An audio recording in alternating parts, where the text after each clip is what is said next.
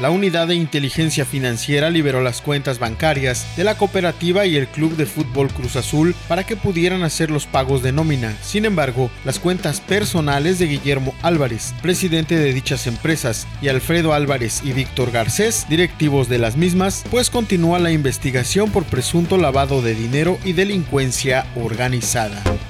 En otras noticias, la Liga Mexicana de Béisbol anunció la fecha para el inicio de la temporada 2020. El campeonato iniciará el 7 de agosto y terminará el 1 de octubre. Debido a la pandemia, el torneo será recortado y solo habrá 48 juegos de temporada regular. Además, por única ocasión, permitirán 12 equipos en playoffs.